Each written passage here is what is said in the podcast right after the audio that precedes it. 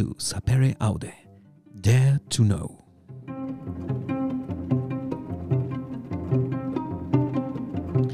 The series of podcasts for those people eager, willing to know things, new things, and things that are not so new. Today we will be speaking about music, but not only music. We'll speak music through life. And for that, we have with us the incredible, amazing Rachel Flowers.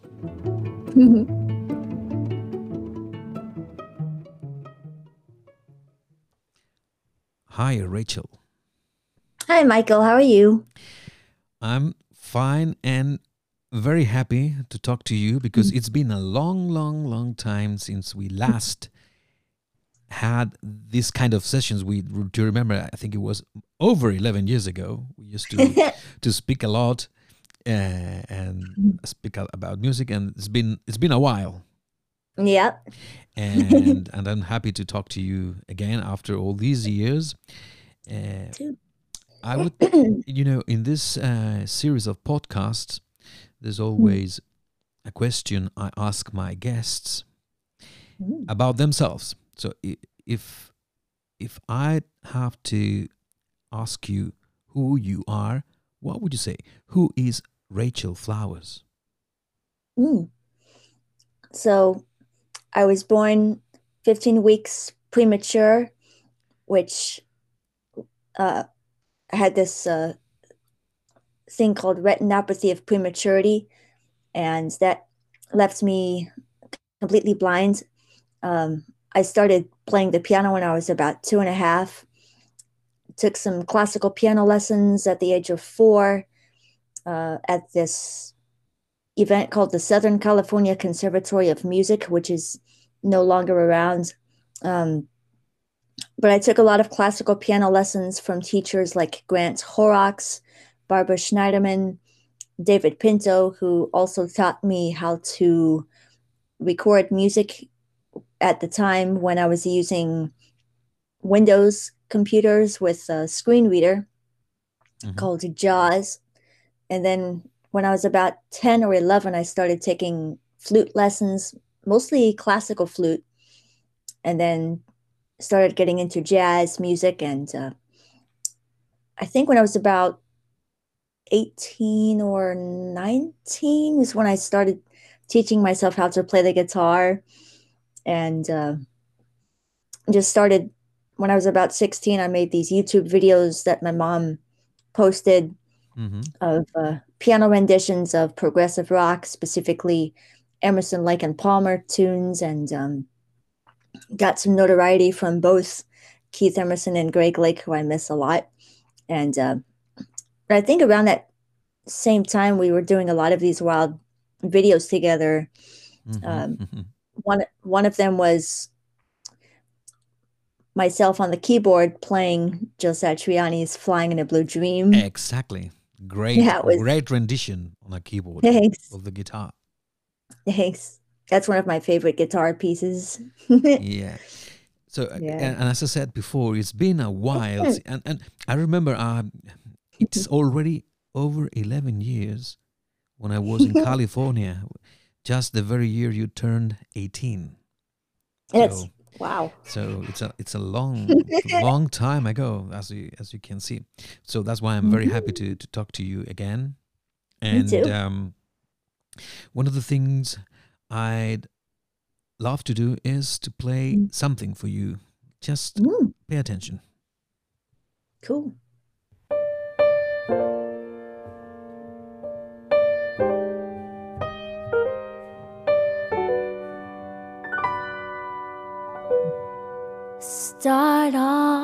Quietly as the piano takes me away. Singing a song of beauty, and that I'm okay.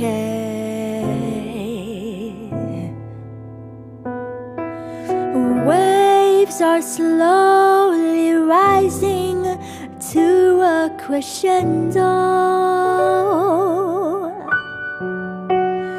As the strings come to me, I start to believe that this is only a dream. Enter the band, and I know that I'm at peace.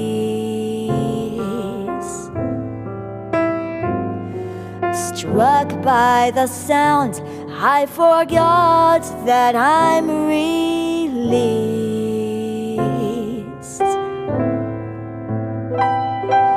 The rhythm I hear gives me power, a slow dance to catch the hour. Heavenly choirs, a carol on tower. I don't think you hear it just yet. I could be listening to it for a long time, I guess. Rachel, tell us what this song is about and why you wrote this song. Yeah, so I call this piece Mellow Song. Uh, this is this recording, uh, for those of you that, for the people out there that might not know, uh, there's a YouTube channel called Highland, was it Highlands Jam? Highlands Jam, exactly. Yeah, Highlands Jam. And I go to this studio. Well, there's a lot of artists that go to this recording studio, and there's this grand piano. They get some, sometimes you get bands, sometimes there will just be a solo artist on the guitar. Um, and they would perform, you know, they would record live renditions of original compositions. And um, it was really exciting to finally find some way to, you know, perform a lot of original tunes, just piano or other times piano and voice, and would love to do it again.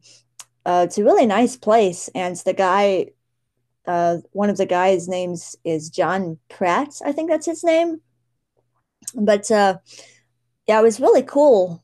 Um, but I wrote this song. So for a long time, I've been composing music. I really started writing music around um, probably like 2012. So right around the time um, when the world lost Deep Purple's organ player Jon Lord. Oh wow, Jon Lord! I, I loved his yeah. uh, his Hammond playing. Incredible. Yes. And the way that he put his organ through a Marshall stacks. exactly. Yeah. Yeah. And uh, for when I, I started composing music using this really old technology, I still do use old technology. I'm hoping to upgrade and switch to the Mac computer and use voiceover and then a, a control surface so I could finally uh, use accessible sound libraries mm-hmm. finally there's a one of my friends his name is matthew whitaker and uh, he's an amazing piano player he's mainly a, a gospel jazz pianist but um, he's he's a he's an organ player and um, but anyway so for my first i have three albums of original music the first one is called listen which came out in 2016 like the end of 2016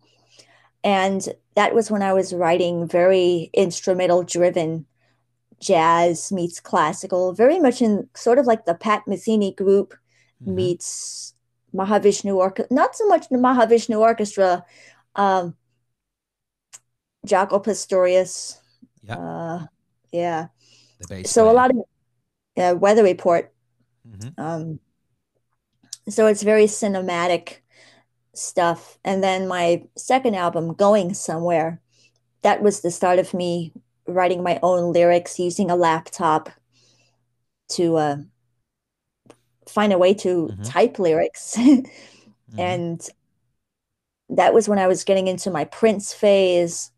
Um, so on SoundCloud, my I have my mom post um, audio recordings that I do all by myself in my bedroom studio um, up on SoundCloud mm-hmm. of covers. So I like to keep things separate. So the covers I like to do as an exercise to not only study the songwriting, but also the sonics of the recording.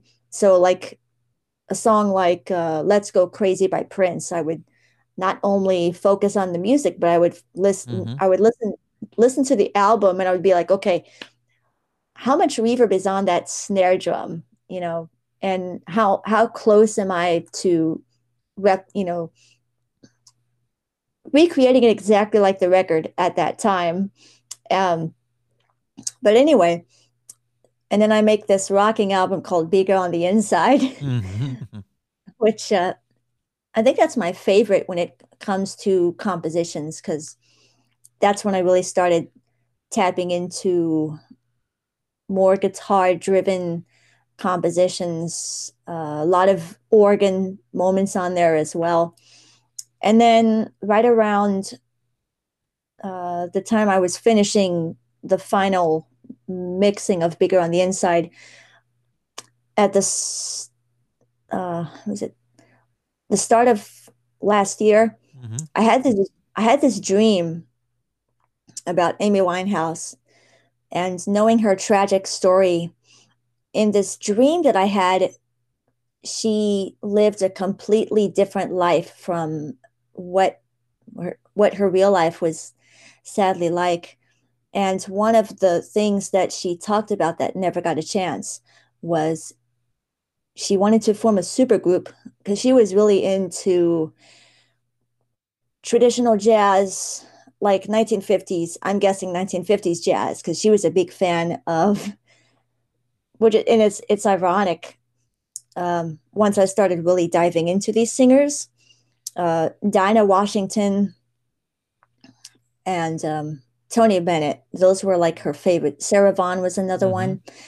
Uh, Ella Fitzgerald, a lot of those classic singers. Once I really started listening to Dinah Washington and Frank Sinatra, that allowed me to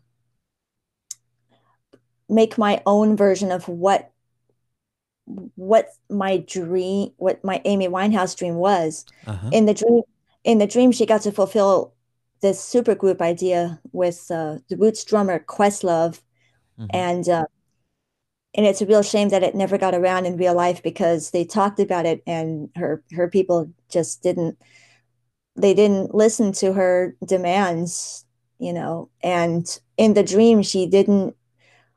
It's hard for me to talk about it, but basically, in the dream, she lived a completely sober life. You know, she actually could sing the Sarah Vaughan high notes. You know, she could mm-hmm. actually mm-hmm. she she's saying as clear as Dinah Washington and right. Frank Sinatra. Uh-huh. So yeah, so then you know, listening to a bunch of Dinah, and I learned a whole lot about vibrato, like jazz vibrato, when it comes to singing. Yes. Yeah. So I immediately after I had that dream, I wrote about it in emails to a lot of my close friends. And then I started composing a lot of the songs, wrote down the lyrics. Um, and uh, this was this was one of the songs yeah. that sort of popped in in my brain, like it just came out of my brain. Like that's like so I wanted to make my own version of Halftime, which is off of the posthumous Winehouse album called Lioness Hidden Treasures. Right. Yeah, but I wanted to make something that would be like, you know, picture if you had a jazz singer in the mindset of a Frank Sinatra, Dinah Washington, Ella Fitzgerald, and you also had like the band in kind of a hip hop neo soul R&B feel like I'm thinking D'Angelo, the stuff that he did with Questlove. Um, a good example would be the album Voodoo, which mm-hmm. was really the peak of the neo soul movement. Neo soul was that was during a time where in the 1990s R&B was very fully produced with a lot of um, people making beats and um, they used the electronic instruments. And so you had this other movement that wanted to really recreate um, a lot of the classic 1970s records that they grew up listening to from people like Marvin Gaye or James Brown or yeah. or um, Cur- Curtis Mayfield and Smokey Robinson. Just you know, I mean, just Aretha Franklin, just all these classic records. And they had Questlove of the Roots. They they were called the Soulquarians, and it was this hip hop collective where you had people like Jay Dilla, who was a famous hip hop producer. Um, Questlove, of course, uh, you had Pino Palladino on bass, who would later go on to be in The Who after the mm-hmm. tragic passing of their original bassist, John Entwistle. He's also the bassist for John Mayer's trio. Mm-hmm. Um, I like I like going through the history of people, but uh, but you have these singers like D'Angelo, Maxwell, Lauryn Hill, uh, Erykah Badu, especially because she has a bit of that jazz background. So, right. But it's just it's just a blast getting to make my own version of these crazy dreams that I've been having and and and um, challenge myself, which is really cool. So, Rachel, could mm-hmm. you imagine your life without music? Mm. without music, that would be kind of strange. because uh, if there is a person I've seen enjoying music fully, this person is you. I remember when you when you were much younger. Mm-hmm. Like, uh, if someone would see you play, uh, immediately you could say, "Oh, great! She's having a lot of fun out of it, I mean, she's really enjoying it." And you mm-hmm. are the one I really, I've really seen enjoying music. It's, it's really Thanks. Really, really fantastic. I haven't said it yet, but thanks to technology, we yeah. are speaking now because you are in mm. California, thousands of kilometers away, kilometers away from where I am. I am in Madrid, in Spain. You are in Spain. Oxnard, in California. So a, a, a, great distance. However, it's like if we were face to face, which I really love it. I really mm. love it. Um, Mm-hmm. I, I, mentioned before that last time, well, last time we see each other, and when I when I say see, you are blind, you can't see, but mm-hmm. you you have a, you have a, a different way of mm-hmm. seeing people, and mm-hmm. your perception is incredible. Uh, but last time we met, uh, person, I mean, face to face, was mm-hmm. eleven years ago, wow. and in all these years, over all these years there have been mm. a lot of things going on. Back then, mm-hmm. you used to play uh, covers of uh, Emerson Lake and Palmer. At that time, mm-hmm. Keith Emerson was still alive. You yeah. were you were going to play with him. Sad, sadly, he he he, pa- he passed away, and uh, so there are a lot of things and a lot of people we we knew we knew. Uh, mm-hmm. They are not they are no longer with us.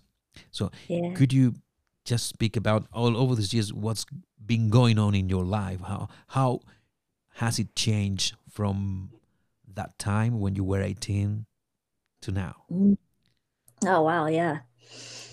It's crazy. mm-hmm. I was when I was covering those tunes by ELP and like for it's interesting because around that time my brain kept thinking I you know, I hadn't really done much composing yet. And um, I was like, well, I'm to, I'm hoping to find a band where I could do some ELP repertoire. And it hadn't really happened at that time. So uh, I started composing stuff that some of it originated from dreams which is often the case for a lot of my compositions. One question. Sorry to, to sorry to interrupt you, mm-hmm. but I'm curious about it. When mm-hmm. you when you dream, do you mm-hmm. dream in musical terms, or what are your dreams about? Are, is it sounds? Is it what is it? What are your dreams about? I mean, or the way you oh. perceive your dreams? Mm. Yeah. So when I'm when I'm having these dreams, I'm always hearing music. It's it's very it feels a lot like reality um like i could still remember the the music that's being played or like one dream i sat down at a really nice steinway piano and herbie hancock one of my jazz heroes as a pianist uh, in the dream because I, I actually got to play for him when i was about 13 uh, performing the tune dolphin dance and he was really impressed because out of all the people that interpret this piece, it's off of an album called Maiden Voyage. Mm-hmm. And 1960s era acoustic piano, uh, Freddie Hubbard on trumpet, George Coleman on tenor saxophone, Ron Carter on bass, and Tony Williams on drums. So this classic lineup at, of the time. And I had listened to that particular recording of Maiden Voyage because I wanted to get the harmonies right. So when I played it for Herbie, he could tell that I had really studied the record and and he was like, You're the first person to get this one chord right. that was really cool. So anyway, going back to this yeah. particular yeah, this time I'm having this dream where Herbie sits me down on this nice Steinway piano and it was a concert hall. And I'm like, let me just make up something in a key that I've never written songs in. So I start playing this very quiet idea, which turns out to be the beginning of Conversations off of my Listen album. And when I woke up, I instantly finished composing the song on the piano in the living room at the house and and uh, we just made a voice memo of it using a different machine this was before the iphone became a recording device for me to get ideas out but at that at, at this time i was just excited to finally record all these little dream stuff that I heard and and in a lot of dreams uh, they're so real. Sometimes I wish they were actually real. uh-huh. Yeah. One very a very stupid question. Sometimes we are stupid, but I have to ask you this: Is there any instrument you can't play? Um, because you play lots, lot, you play lots of instruments mm-hmm. brass instruments like trumpet, French horn. But, uh, but, but you've tried. Yeah, I've tried, but yeah, I, I, was at first I was like, well, trumpet it's got three va- it's got three keys. Get all this because I've I've always loved listening. My favorite trumpet players are like uh, Miles Davis, Freddie Hubbard, Ingrid Jensen. Mm-hmm. Uh, there was this uh, all female big bands called Maiden Voyage, who I got to hear live. And just that experience of hearing an all female big band with trumpets and saxophones and, and uh, just the entire ensemble, uh, that experience was cool. And so I was like, I'm going to try the, I'll be curious to try out the trumpet. And, you know, being a flute player, the flute, it's, it's much more easier. So I gave it, I try out the trumpet and it's, and the I'm like, mm, no. Yeah. now I'm going to stick to the flute and the saxophone. because as far as I know, you you play drums, you play piano and keyboards, you play flute, you play guitar, you play uh, ukulele, ukulele, you play bass, bass guitar. I mean, it's it's amazing, and most of them are self-taught. Is that right? Mm-hmm. Yeah. So, question: how can you do that? What's mm. is there any secret? I think the main one is just the muscle memory. Um, really started when I was doing the classical piano lessons at about four. I was learning about positioning of the keys or the positioning, like where where how close do I have to sit at the piano and have my belly button at the middle C position on a grand piano.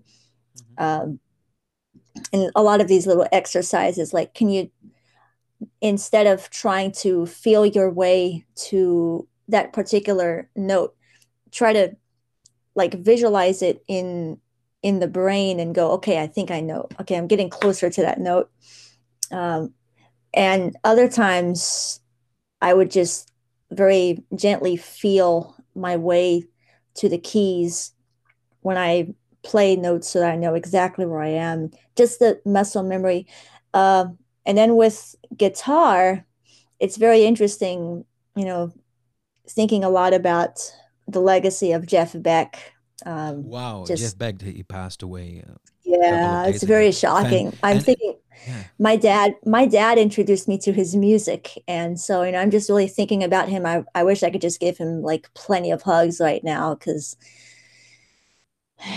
yeah uh he had a he has a very he had a very special sound i mean immediately mm-hmm. you could say mm-hmm. it was him playing. I mean, recognizable. Yeah, yes, was... the way that the way that he used at the whammy bar yeah. to like like a singer like and he loved collaborating with singers like especially women like Imogen Heap, Joss yes. Stone, like the the Ronnie Scott's concert with Tal Wilkenfeld on bass. Yeah. And, Great yeah. bass player, by the way. Yeah, it's really awesome. Uh, but yeah, uh, when I started teaching myself the guitar, I remember, I actually remember BB King one time. It was at a Herbie Hancock concert, and BB King gave me this guitar pick, and uh, I was like, "Wow, that's pretty cool." And this was before I actually started wanting to teach myself the guitar, but that was pretty wild. And um, but I started playing the classical guitar, my mom's nylon guitar which wasn't really big enough for the type of stuff I was getting into Jose Feliciano at the time. Mm-hmm. So listening to his live rendition of Light My Fire and California Dreaming. Uh, so I so I was listening to Jose Feliciano to get me started and uh, his performance on live at Daryl's house with Daryl Hall yeah. uh, was really it's, really cool. It's it, yeah. it sounds a bit strange to me when you say. "Well, uh, uh, I I was teaching myself guitar," because mm-hmm. when uh, someone sees the result, I mean, mm-hmm. because you're a virtuoso. I mean, when you when you, it's not that you play just chords and accompany or rhythm guitar is because I've seen in over these last 10 years, I've seen mm-hmm. in the distance from Spain, I've seen some mm-hmm. videos of you uh, playing guitar. One of the, I think, one of the highlight moments was when you played uh, with Dweezil Zappa. Mm-hmm. Uh, Montana. Yeah, yeah Montana, yep. exactly. And if someone would see that video and someone would see you play, I mean, mm-hmm. it, they would say, "How is that possible to be self-taught and play that amazingly? I mean, incredible, out of this planet." I would say because it was it was incredible, and with the fingers, right. no, with the pick.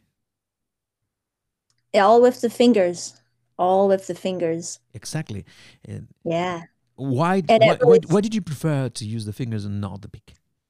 Um, I prefer the fingers. Well, not just because you know my dad told me about Jeff Beck and and also you know I was thinking about people like um, Alan Morse of Spock's Beard, who I got to meet at a Ryo Okumoto concert last year, which was really cool. Uh, mm-hmm. He's the keyboard player in Spock's Beard, but Alan Morse is the guitar player. For those that might not know, um, they're uh, they they were sort of really the start of the progressive rock revival in the 1990s and keeping that music alive by incorporating not only influences of the 1970s but adapting some more pop driven uh, catchy uh, sounds. And um, but uh, i think i chose to use my fingers because i could feel uh, the strings. Mm-hmm.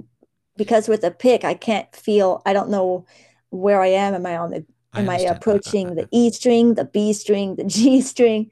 Right. Uh, and then also, uh, once I started teaching myself, well, my dad uh, gave me the basics on um, the um, positioning of scales, and then just like that, I was like, okay, cool, and I got it. figured it out. yeah, I got it.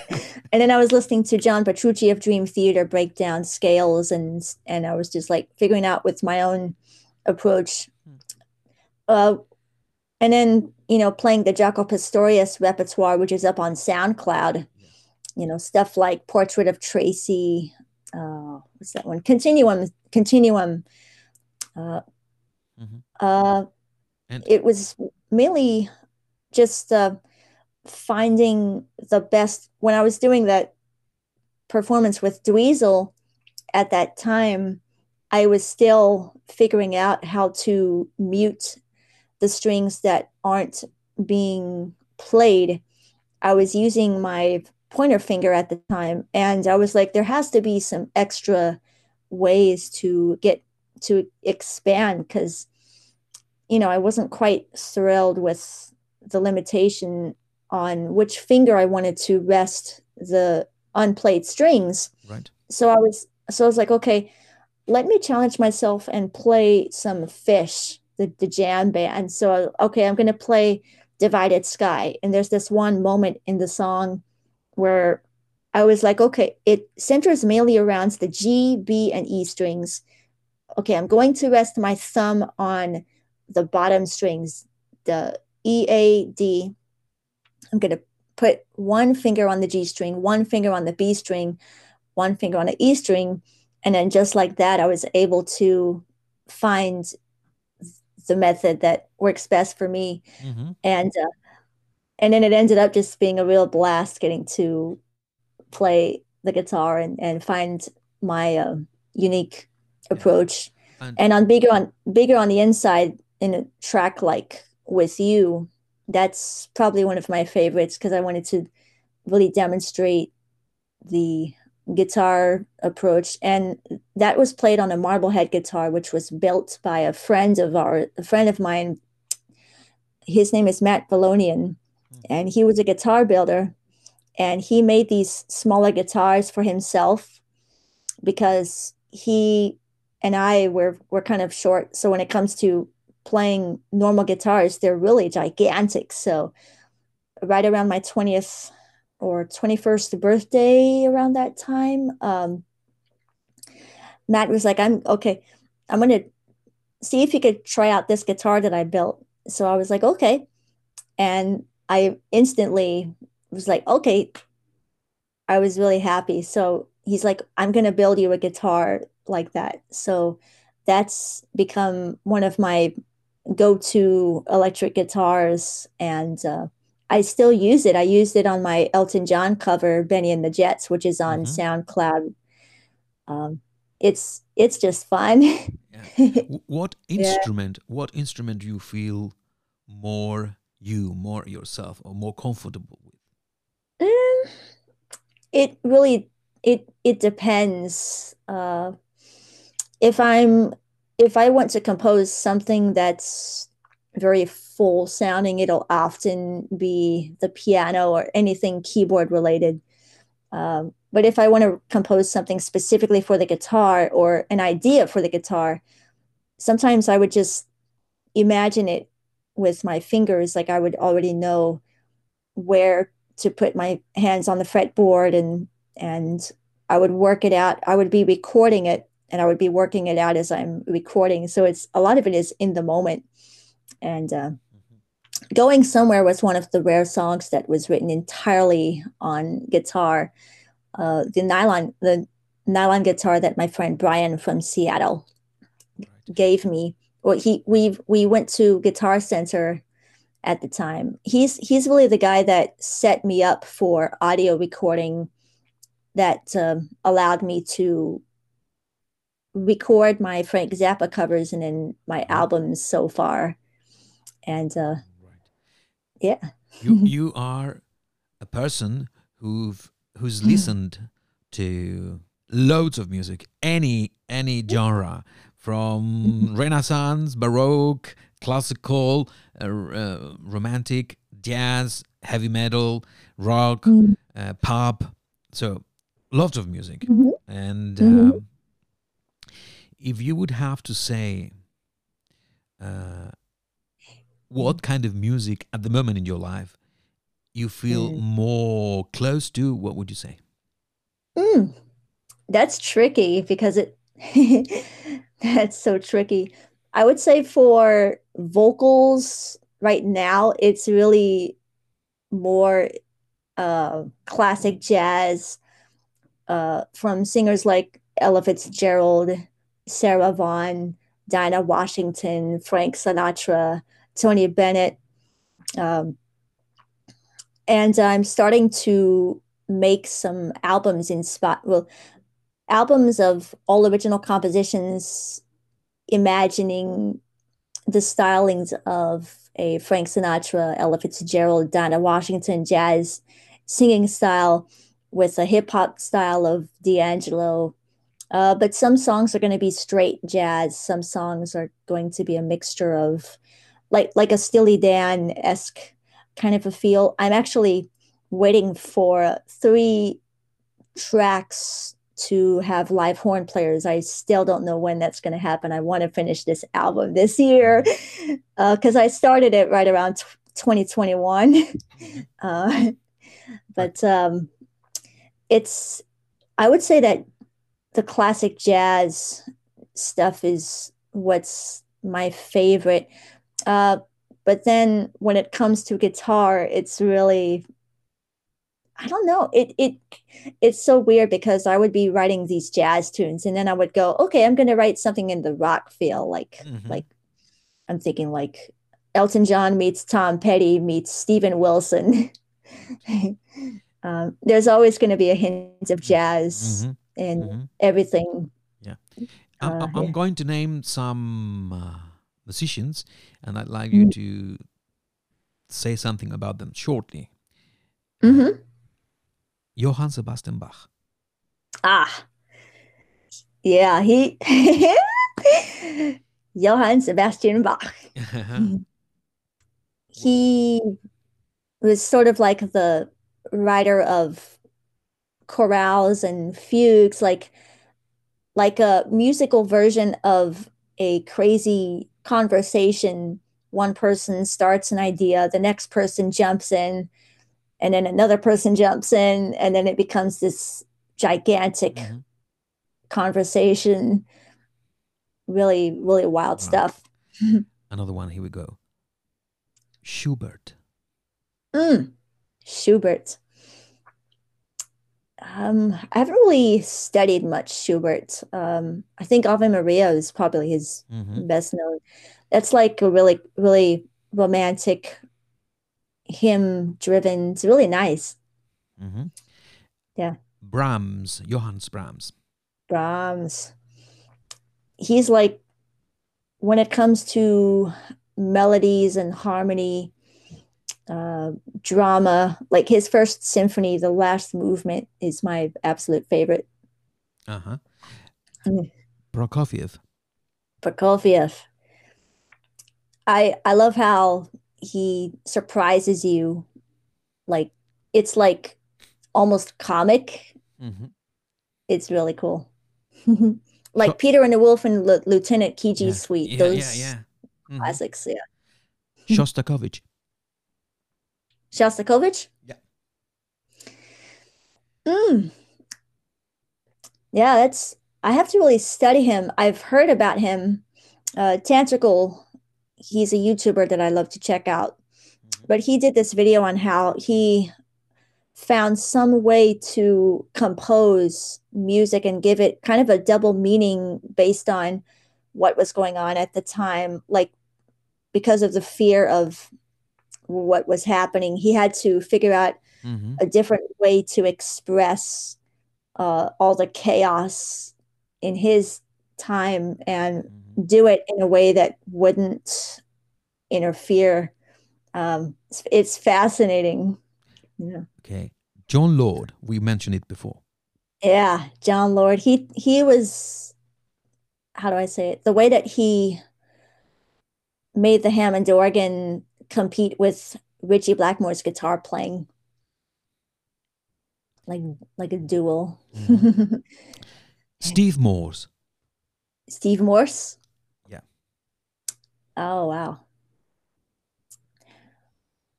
Uh, how do I describe him? That's tricky. It's tricky because he's a, he he plays everything. I don't know how to. I I love his playing on there's a Mahavishnu tribute album that my Mhm. friend Paul participated in in terms of the mixing, I think.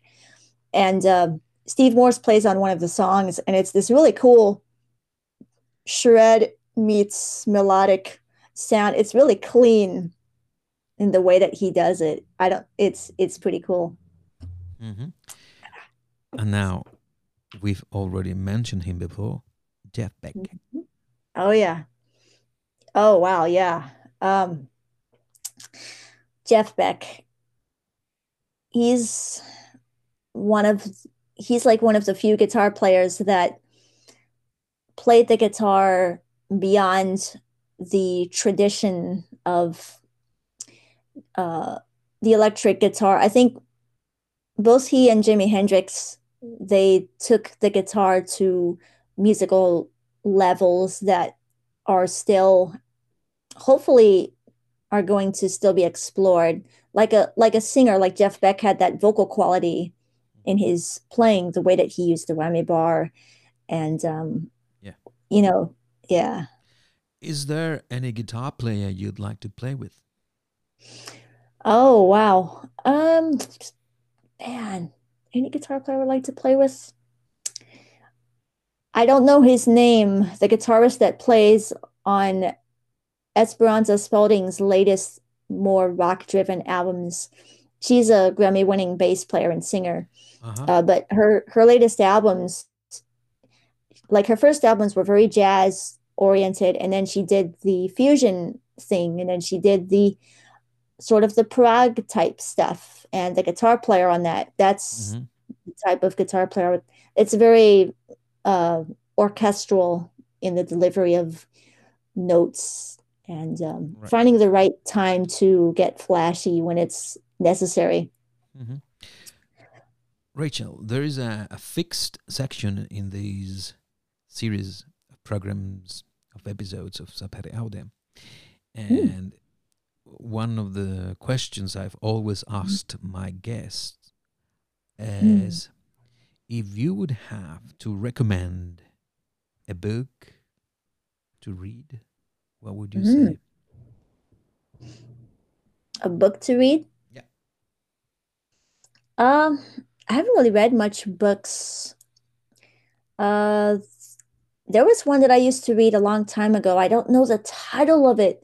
Uh, it was about this mermaid. Her name was Malin. I forgot the name of it, Uh huh. but I It's I very really strange because you have a lot. prodigious memory. Yeah, it was about this mermaid, and she her friend was a dolphin, and I can't remember his Aurora, I think was her name. I don't. Uh, James and the Giant Peach was another book that I've Mhm. always enjoyed reading. Mm-hmm. Um, And now this is a tricky one, I have to say. Mhm. if you would have to recommend some music someone should listen to before passing away, what ah, would you say? This is something you can't miss. Mm, there's so many. But just one or two, no more. That's A why Love it's tricky. Supreme by John. So for jazz, instrumental jazz, A Love Supreme by John Coltrane. Mhm. And for sort of a pop rock, that's so tricky. Um, It is. oh wow. I'm, put- Songs- I'm putting you to the test. Yeah. Songs for the big songs from the big chair by Tears for Fears. Uh huh. That's got so many classics on there. But my favorite Tears for Fears album is the one after that, uh, Sowing the Seeds of Love. That is Mhm. my favorite Tears for Fears album. Right. Um, And now, last, imagine in a hundred years' time, two hundred years' time, or even mm-hmm. a thousand years' time, someone could listen to to your voice, the voice of a mm-hmm. woman from the twenty-first century. What message you would like to s- to leave for that eventual listener? Oh yeah. Oh, yeah. Oh wow. What would be something that would that I would say? You know, thinking about my Bigger on the Inside album, I think the the main thing that I've always wanted to do as a challenge is having been a huge, huge fan of male driven bands like the Alan Parsons Project or Ambrosia Mhm. or Spock's Beard. I've always felt that women as lead vocalists haven't really been fully explored when it comes to lyrics with a full-on rock sound and and having you know myself being a huge fan of soulful singers like Mary J. Blige and Alicia Keys and Mhm. Lauryn Hill, uh, and now with with jazz, you know Ella Fitzgerald. I think what I would love to say for someone in the next hundreds of thousands of years or so is not to be afraid to adapt a lot of your favorite influences from whoever it is and just challenge yourself and go for it. If you're imagining an Ella Fitzgerald type jazz singer and you're hearing a rock band that's in the field of Joe Satriani, just Mhm. like what Esperanza's doing, just have some fun with it. And hopefully it's going to get out there in the world. Great. So just have a lot of Mhm. fun. do you, do you, I don't know if you've watched the film uh, uh, The Godfather or Ah, heard of yep. it. Uh, he uh, Marlon Mm. Brando. I can't I can't uh, impersonate him. So, but um, he said something like, "I'm going to make you an offer you can't refuse." I'm going to make an offer you can't refuse. Exactly, that's like. So I'm going to make an offer you can't refuse, Rachel. And this, this offer is, what do you think about recording some episodes, short episodes, like a mini series out of this program, Live Through Music, talking Mm. about the music you like, with the intention to disseminate your passion so that people get how you call that get um, the flavor and the feeling for music and start listening to more music Oh, that would be really that I would love to do that. That'd okay awesome. then so it's done deal done so we will Mhm. do that rachel i thank you very very much for our conversation today we will we, we will keep talking and we will prepare a Mhm. very nice series on music i know music is very important in your life so Yeah. thank you thank you thank you You're welcome. Glad we got to do it.